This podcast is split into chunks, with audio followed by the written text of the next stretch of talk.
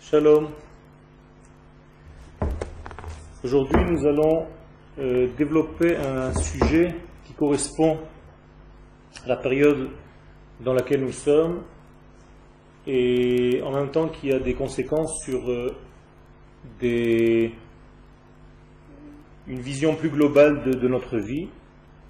Le Midrash Rabbah dans Bereshit nous dit la chose suivante. Amar Rabbi Chia Rabba, מתחילת בריאתו של עולם, צפה הקדוש ברוך הוא בית המקדש בנוי וחרב ובנוי. Le Midrash nous enseigne qu'au départ de la création du monde, Akadosh Baruch Hu avait déjà prévu que le temple d'Israël, le Beth Amikdash, était construit, puis détruit, puis reconstruit.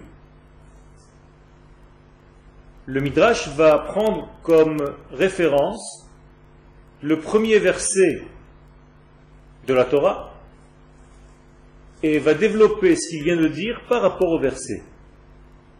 Autrement dit, Bereshit bara Elohim, la première phrase, le premier verset de la Torah, au commencement Dieu créa, Hare Banoui, nous dit le Midrash, voici le temple construit. Puis la suite, la terre était tohu bohu, Hare Charev, voici que le temple était détruit. Tohu bohu fait référence à la destruction. Elohim yehi or, puis, après tout le processus, Dieu dit que la lumière soit, Hare Banoui ou Lavo termine et conclut ce midrash. Voici la reconstruction, donc l'apparition de la lumière, c'est la reconstruction du temple, après sa destruction donc, à la fin des temps. D'après ce midrash, nous avons ici un ordre prévu par le Créateur de l'univers qui considère l'ensemble de la création en trois parties. Première partie, construction. Deuxième partie, destruction. Puis reconstruction. Troisième partie. Nous avons donc ici un schéma bien précis de l'entier avec lequel tout commence qui, cet entier-là, va passer un processus de destruction, de cassure, de brisure, qui va contredire cette même construction de départ, puis reconstruction.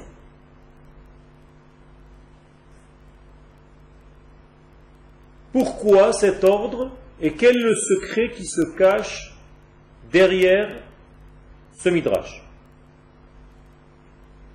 Nous savons par exemple que dans le verset Vayomer Elohim Yehi Or, lorsque le Créateur dit que la lumière soit, Vayehi Or, et la lumière fut, le Midrash nous enseigne Zeor Shekvar Haya, c'est une lumière qui était déjà. Pas une nouvelle lumière, mais une lumière qui existait auparavant, mais qui après s'était recouverte, donc qui est devenue opaque, puis au moment de cette parole divine que la lumière soit, c'est comme si on avait enlevé l'écorce qui cachait cette première lumière, et donc nous avons une réapparition de cette lumière. Donc la parole divine, que la lumière soit, n'a pas créé une nouvelle lumière, elle a tout simplement enlevé une écorce, un voile qui cachait la lumière initiale. Et donc va apparaître la lumière qui était auparavant, seulement qui était cachée. Ce rythme que nous venons de voir se retrouve dans pas mal de choses dans le judaïsme. Par exemple, les quatre exils, puis la lumière messianique. Nous savons que la lumière messianique existe déjà au moment de la création du monde. Autrement dit, elle a précédé même le monde, cette lumière messianique. Et donc, d'après le schéma que nous venons de dire, cette lumière qui était déjà existante était tout simplement recouverte de quatre écorces, comme s'il y avait quatre masques autour de cette lumière messianique, et les exils traversés dans l'histoire du peuple d'Israël, puis la sortie de ces exils, c'est tout simplement la capacité à sortir d'un, de l'un de ces quatre écrans. Nous allons donc sortir de l'exil d'Égypte, qui va englober tous les exils, sans entrer maintenant dans les détails, et chaque fois que nous sortons, que nous nous libérons d'un exil, en réalité, nous libérons, nous coupons une de ces écorces, et donc la lumière devient de plus en plus visible. Chaque fois qu'une écorce tombe, il y a une proximité de la lumière qui se cache encore sous les écorces, les écorces restantes, mais à chaque fois qu'une lumière est en train d'apparaître, en réalité, nous faisons apparaître un degré de plus dans ce processus messianique de la lumière divine. Donc la lumière de la délivrance d'Israël existe. Elle existe avant même toute l'histoire du monde. Seulement, le processus est fait de telle manière à ce que petit à petit, Akadosh Baruch nous aide à enlever des écrans qui nous empêchent de voir cette lumière. Et donc au fur et à mesure que ces écrans tombent, la lumière apparaît de plus en plus claire. Par exemple, l'histoire de Lot avec ses filles, c'est la même histoire. Lot va avoir un comportement qui apparemment est contradictoire à tout le cheminement du divin. Nous voyons Lot avec ses filles qui, croyant que l'existence était limitée au papa et à ses deux filles, ces filles vont avoir un rapport avec leur propre père. Et de cette histoire pas très jolie, les sages nous disent et en réalité les faits sont là, le messianisme traverse même cette histoire et apparaît à travers ce genre d'histoire. Nous avons aussi l'histoire de Yehuda et de Tamar qui utilisent le même schéma, c'est-à-dire que Yehuda, ne sachant pas que Tamar était là et Tamar étant resté sans se remarier après la mort de son premier mari, nous voyons que, déguisé en prostituée, Yehuda va venir et va continuer sans le savoir le processus messianique par une histoire qui dans le sens premier nous paraît douteuse. Le messianisme avance donc dans un processus qui n'est pas compréhensible et parfois même contradictoire au bon sens et à la moralité. Malgré tout, ce messianisme avance et se dévoile petit à petit. Nous retrouvons dans le même schéma Ruth et Boaz. Nous avons donc tous ces acteurs que la Torah nous propose, qui sont en réalité des éléments qui nous aident à enlever petit à petit tous les écrans qui cachent la lumière messianique. Et donc au fur et à mesure que l'histoire avance et que ces écrans tombent, nous revenons vers l'identité d'Israël, donc vers la lumière initiale qui est cachée à l'intérieur. De manière générale, le monde qui a été créé pour l'homme,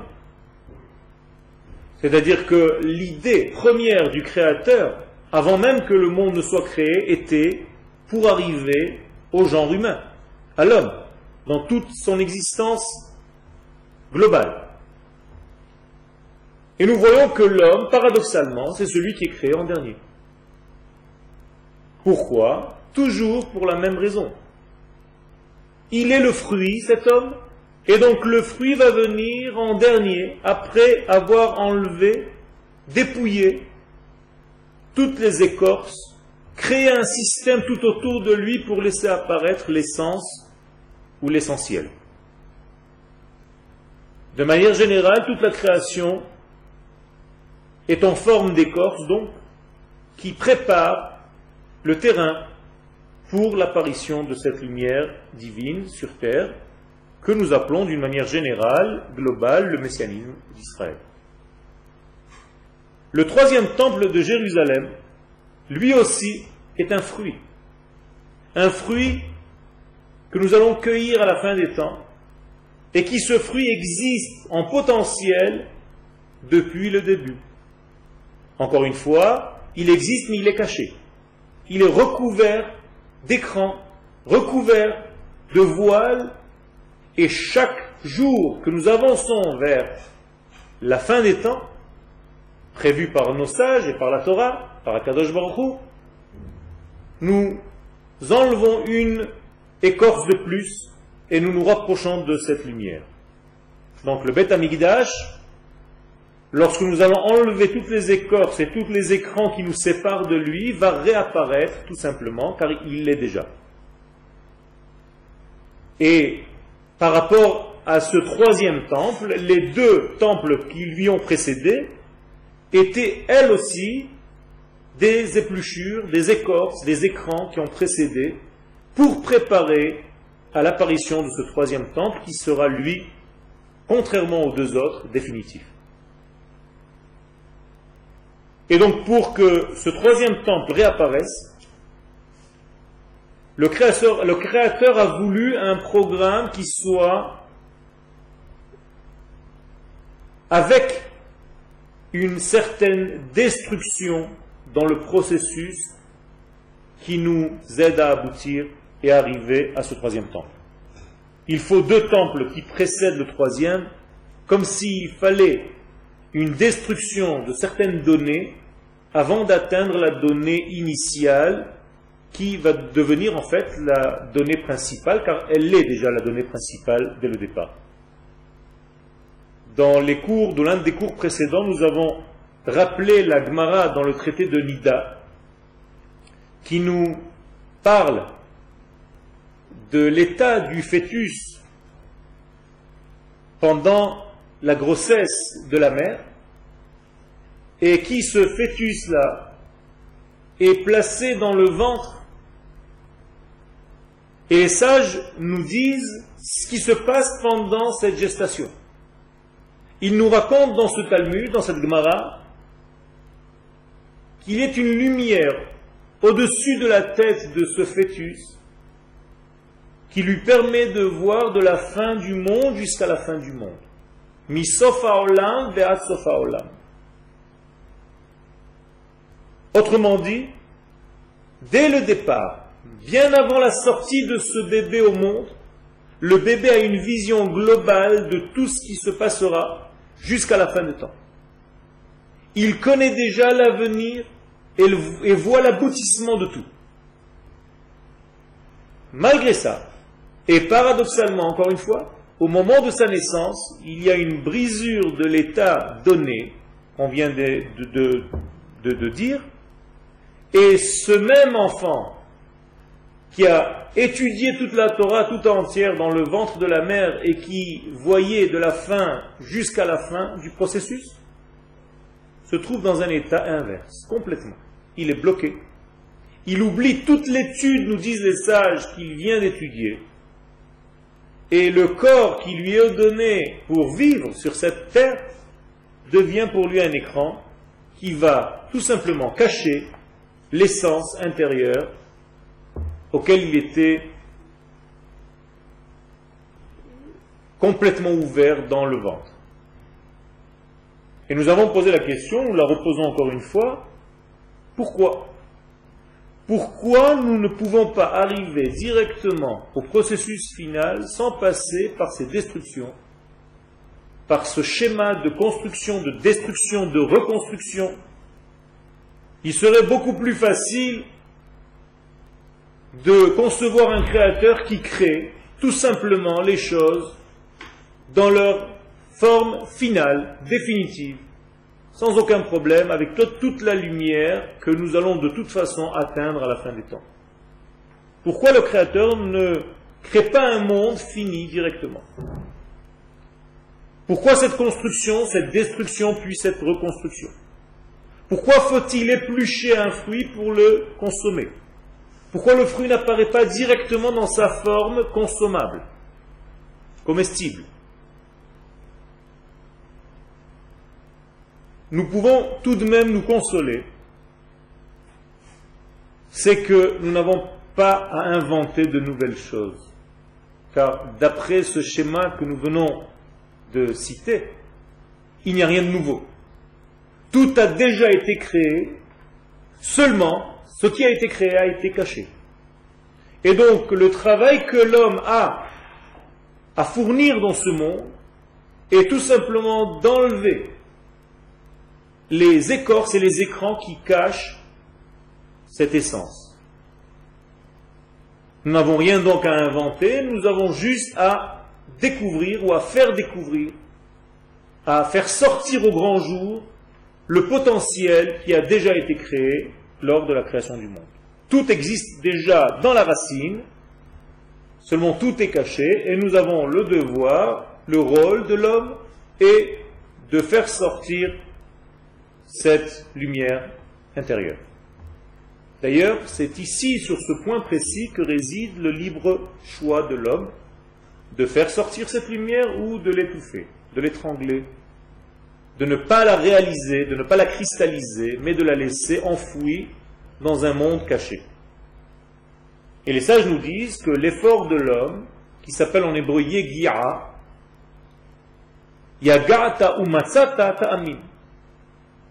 Les sages nous disent, si tu a fait l'effort de chercher à extérioriser cette lumière donnée initiale, et que tu as trouvé cette lumière finalement, sache que c'est vrai. Car c'est le fruit de tes efforts d'avoir enlevé toutes les écorces, tous les écrans qui t'empêchaient de voir cette lumière au départ. Et donc le travail fourni par l'homme est de casser ce qui bouche et ce qui dérange à l'apparition de cette lumière. Nous avons dit dans un des cours précédents que cela ressemble à la forme qui oblige au départ l'homme à être collé à son créateur. Autrement dit, l'homme créé est par nature lié au Créateur qui vient de le créer. L'homme n'a pas le choix de sa création. Et donc ce choix est un choix divin simplement, ne laissant aucune forme de libre arbitre à l'homme de vivre ou de ne pas vivre. Alors où est le choix de l'homme? Là aussi, le choix de l'homme est de redécouvrir et de vouloir ce choix divin. Autrement dit, Dieu nous crée avec toutes les données à l'intérieur de notre existence. Et le seul choix qu'il nous laisse est de découvrir, de vivre selon cette lumière divine qui nous fait vivre. Ou alors, inversement, d'étouffer cette lumière, de ne pas réaliser cette propre lumière qui est en nous. Et les sages nous donnent des images que nous avons décodées en nous disant que le premier homme a été créé dos à dos avec sa partie féminine et sa partie masculine. Et que ce dos à dos, en réalité, était une réalité d'une entité, mais d'une entité qui était forcée, voulue par le Créateur. Et vient le processus de séparation qui va séparer ces données de base pour laisser à l'homme la capacité à choisir donc à vouloir lui-même ce même lien qui est sa nature profonde. Makimoto ad sheomer rotseani, il y a une expression des sages qui, lorsqu'un homme, dans certaines conditions où nous n'allons pas développer aujourd'hui, l'homme reçoit des coups jusqu'à ce qu'il dise je veux. Pas dans le sens où on le force à dire je veux, mais tout simplement les coups donnés sont en réalité des moyens d'enlever les écorces qui l'empêchaient à ce même homme de voir la réalité. Au fur et à mesure qu'il se nettoie, qu'il enlève ses écrans, il arrive à la solution, euh, au bout de cette solution, il dit Rotsani, car je veux, c'est ma vraie nature. J'ai pris conscience que je voulais. Jusqu'à maintenant, je ne savais pas que je voulais. Je croyais que je ne voulais pas. en réalité, dans mon essence, je veux. Et chaque homme d'Israël est rempli de ce je veux. Seulement, plus il a des écorces autour de lui, moins il est conscient de ce vouloir, et plus il a l'impression que la Torah est une science forcée qui lui vient de l'extérieur et qui est étrangère à lui.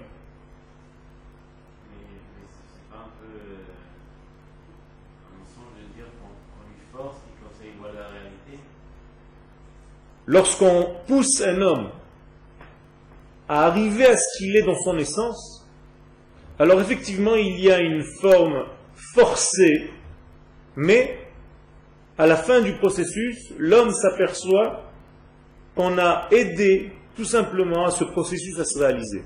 Et donc ça ne s'appelle pas forcer à arriver, car le fait de dire en conclusion Rotseani et pas Mukhrahani, donc je veux et je ne suis pas obligé, c'est tout simplement qu'il est arrivé à la conclusion qu'effectivement, il a choisi lui-même de vouloir. Et c'est vrai qu'en chemin, on l'a aidé un petit peu à retrouver sa vraie nature. De par ce fait, il est une règle très importante, l'homme n'a pas à chercher Dieu. Beaucoup de gens pensent que l'homme doit chercher Dieu dans sa vie. Ceci est terriblement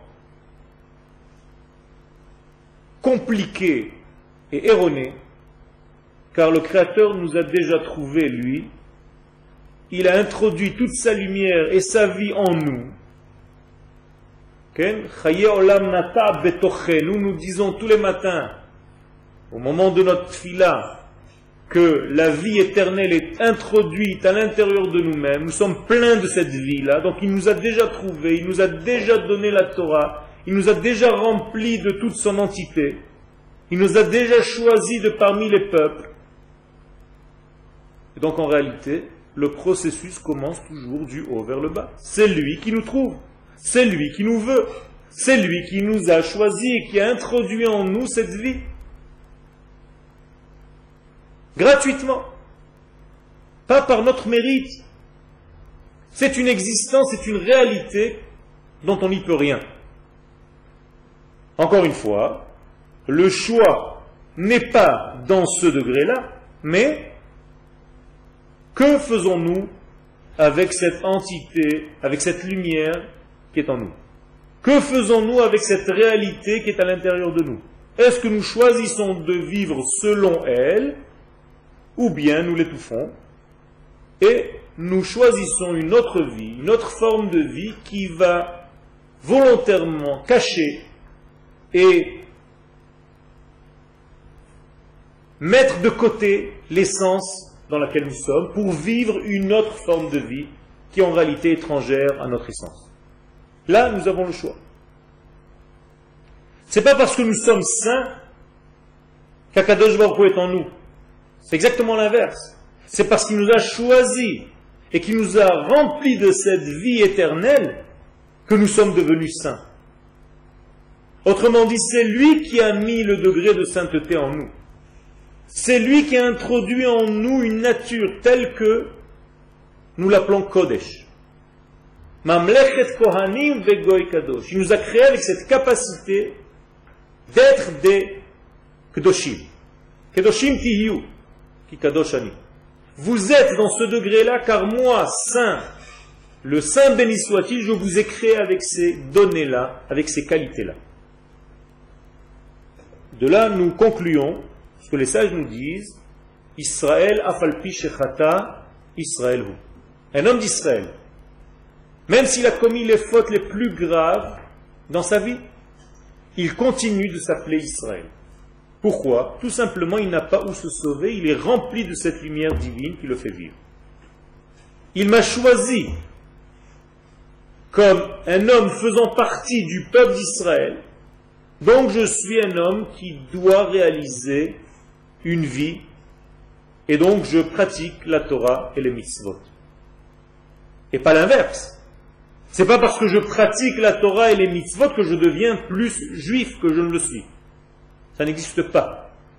C'est parce que je suis appartenant à ce peuple d'Israël que j'ai le devoir de faire les mitzvot. Nous avons des hommes qui disent exactement l'inverse.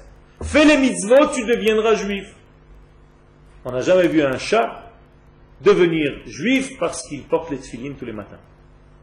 C'est parce que je suis dans ce peuple d'Israël, choisi par le Créateur d'être né dans ce contexte, que je suis soumis à ces mitzvot.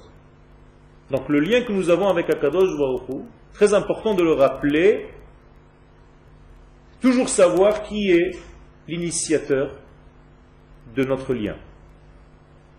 Et contrairement à ce qui se dit dans le monde extérieur, où c'est l'homme qui choisit le degré du lien qu'il a avec son Créateur, nous disons, c'est Dieu lui-même qui a choisi l'homme avec lequel il voulait avoir ce genre de relation et ce degré. Car je dois toujours m'interroger de savoir qui je suis à l'intérieur, quel est le processus qui a été placé à l'intérieur de moi, dans ma propre nature, la plus intérieure, et donc c'est cette nature que je dois rechercher, donc c'est cette nature que je dois choisir. Et pas, comme il se dit aujourd'hui, choisir toutes les possibilités qui se trouvent devant l'homme. Ceci est une grave erreur qui place l'homme dans des fantasmes qui ne sont pas du tout de son monde. L'homme doit chercher ce qui est déjà en lui naturellement. Pour le savoir, il faut étudier. De quelle source spirituelle nous sommes Nous allons donc étudier cette source et nous allons tenter durant notre vie à réintégrer et à faire découvrir cette source. Nous avons été prévus pour une chose, et c'est cette chose-là qu'il faut faire sortir au grand jour. Ce n'est pas ce que toi tu veux être quand tu seras grand, mais ce que tu dois obligatoirement être quand tu seras grand, parce que c'est ce qui te remplit, c'est cette lumière qui est en toi, et elle attend durant toute ta vie de sortir de son potentiel au manifesté, au grand jour. Et la différence entre ce que tu es est-ce que tu vas vivre véritablement dehors Cette différence, c'est ce qu'on pourrait appeler la notion d'enfer. L'enfer, c'est tout simplement l'abîme qui sépare l'être et le paraître. Ce que je suis véritablement à l'intérieur de moi-même, dans mon identité la plus profonde, et ce que j'ai choisi de vivre de cette identité. Ça, c'est l'enfer. Donc je ne peux pas limiter le divin à mes propres limites d'homme, ni au niveau de mon intellect, ni au niveau de mes sentiments. Je ne peux pas donc être celui qui est l'initiateur de la relation avec Dieu, mais j'ai un seul choix. Ce choix, c'est est-ce que j'ai décidé de dévoiler ce qui est en moi, ce qu'il m'a donné? Et c'est ce que les sages nous proposent, c'est d'arriver à une vie qui va développer la connaissance de qui nous sommes. Et lorsque nous saurons qui nous sommes, nous allons essayer de tenter de vivre selon cette réalité intérieure qui nous anime. Shalom.